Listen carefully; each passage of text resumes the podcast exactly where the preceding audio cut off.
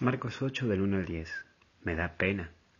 Lo primero que vemos es la pena. Jesús le da pena al dejar a la gente así. Él piensa en sí, pero también piensa en el otro.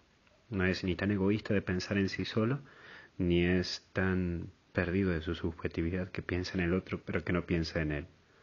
Está en ese punto medio. Pero esto también es una de las características de Jesús a la cual nosotros, los pastores, debemos siempre descuidar. Y no tan solo me refiero a los curas, a las monjas, también me refiero al que está a cargo de la catequesis, a cargo de comunidades. Pensar en la gente, pensar en los que buscan la palabra de Dios, estar atento a las necesidades del hermano y pensar también que el otro renuncia, también sufre y también lucha. Por eso esta es una de las claves del pastorear, hacerle la vida más fácil al otro y buscar, buscar resolverle la vida al otro y no ser indiferente ante la vida del otro. Hay un segundo punto con lo que cuentan. Mira, Jesús no es que les hace fácil las cosas como el solucionador de todos, Él hace que también haya un aporte. No le deja todo el rollo a Jesús. Vos también pones de lo tuyo y da tu aporte. Lo poco puede ser mucho.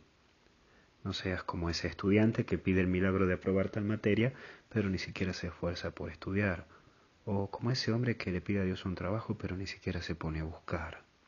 O incluso le pide un trabajo, pero si no es gerente o no es jefe, no quiere asumir el trabajo. Bueno, buscar con humildad, pero dar de tu aporte, de tu trabajo. Por último, Dios sacia, Jesús sacia, llena, logra que la gente consuma, y quede tranquila. Pero sí, es el esfuerzo de todos el que lleva a que todos se sacien, se llenen. Mira, Jesús sí que sabe trabajar en equipo. Y hoy, por favor, no te hagas el salvador de todo, ni tampoco te victimices del todo. No todo corre por vos. Busca a Dios, pero también aprende a trabajar en equipo. Porque si sos individualista, o muchas veces lo piensa todo desde vos, puede dejar a mucha gente con hambre, se desfallarán en el camino, y encima pensás tanto en vos, y hay mucha gente que puede morir a tu lado, y vos ni siquiera te das cuenta. Fuerza y ánimo, que Dios te bendiga en el nombre del Padre, del Hijo y del Espíritu Santo. Cuídate.